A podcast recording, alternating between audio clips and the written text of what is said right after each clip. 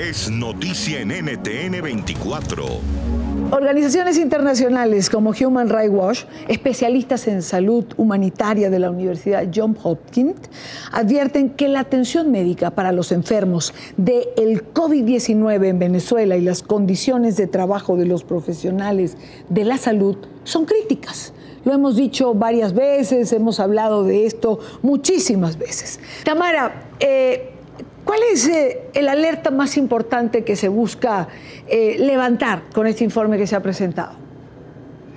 Mire, Dana, es interesante porque nosotros empezamos con esta investigación en octubre, como seguimiento al informe que tú cubriste, que publicamos en abril del año pasado, donde veíamos que Venezuela estaba enfrentando una emergencia humanitaria y decidimos enfocarnos en la falta de acceso al agua porque dijimos, esto es muy preocupante para ver cómo funciona un sistema de salud donde no hay agua en los hospitales. Ya la situación era gravísima antes del coronavirus. Y lo que encontramos ahora es que estamos ante una situación donde las medidas más mínimas de prevención para evitar la transmisión de la pandemia no se pueden llevar a cabo. Hablamos con doctores que no tenían agua para lavarse las manos, que se han llegado a lavar las manos del agua que cae del aire acondicionado de los hospitales. Los pacientes tienen que traer su agua al hospital para beber, para tirar la cadena del inodoro, para higienizar el hospital.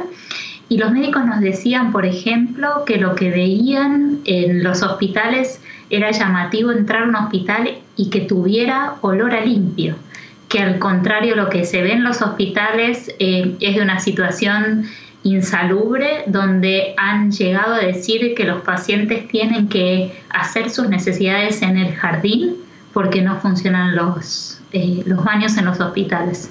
En las recomendaciones que presenta el informe eh, Tamara, se pide eh, eh, o se solicita que se permita el ingreso de una respuesta humanitaria. Para el régimen es como oír llover. Para ellos es más importante traer un barco que traiga gasolina desde Irán que permitir ayuda humanitaria para atender a los venezolanos frente a la COVID-19. No hay ninguna duda, Idania, que el principal obstáculo para que hoy llegue la asistencia humanitaria al pueblo venezolano es el régimen de Nicolás Maduro.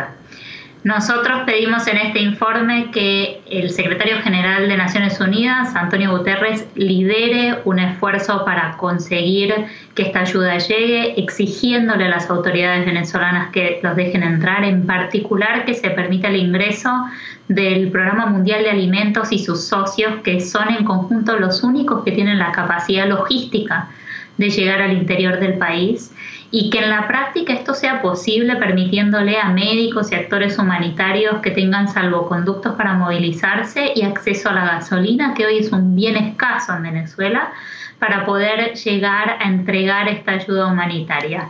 Claramente, ni Maduro ni nadie que lo rodea va a hacer esto de buena fe ni voluntariamente. Va a tener que ocurrir bajo presión.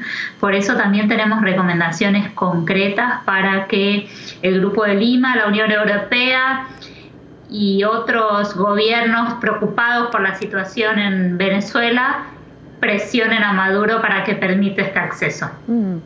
Eh, también está entre las recomendaciones, por ejemplo, el que no se tomen retaliaciones con los trabajadores de la salud eh, o con los ah, ah, trabajadores de la prensa que cubren la pandemia, porque cuando se implica eh, eh, algún tipo de denuncia o cuando se solicita material necesario, la respuesta sabemos cuál es, Tamara.